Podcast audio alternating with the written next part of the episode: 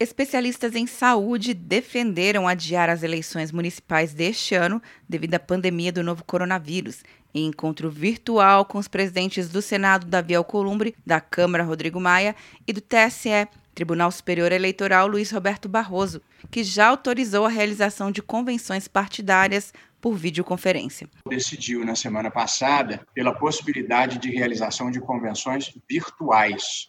Portanto, isso, é, em alguma medida, minimizará essa preocupação. Para o infectologista Esper Calas, a pandemia ainda é imprevisível no país. Não tem como prever exatamente quanto tempo vai durar essa, esse enfrentamento, mas imagina que ele ainda vai é, envolver esforços de diferentes regiões, diferentes estados, de uma maneira desigual. O epidemiologista Paulo Lotufo afirmou que a eleição deveria ser pensada para o final de novembro. Na avaliação de como ocorre a epidemia, o mais adequado seria fazer num único dia, e para mim seria ao final uh, de novembro o momento mais seguro e adequado para fazer a eleição em todo o território nacional. O presidente do Senado, Davi Alcolumbre, lembrou que qualquer decisão sobre as novas datas passará pelo Congresso. Teremos algumas minúcias para discutir do ponto de vista da legislação que vai caber ao parlamento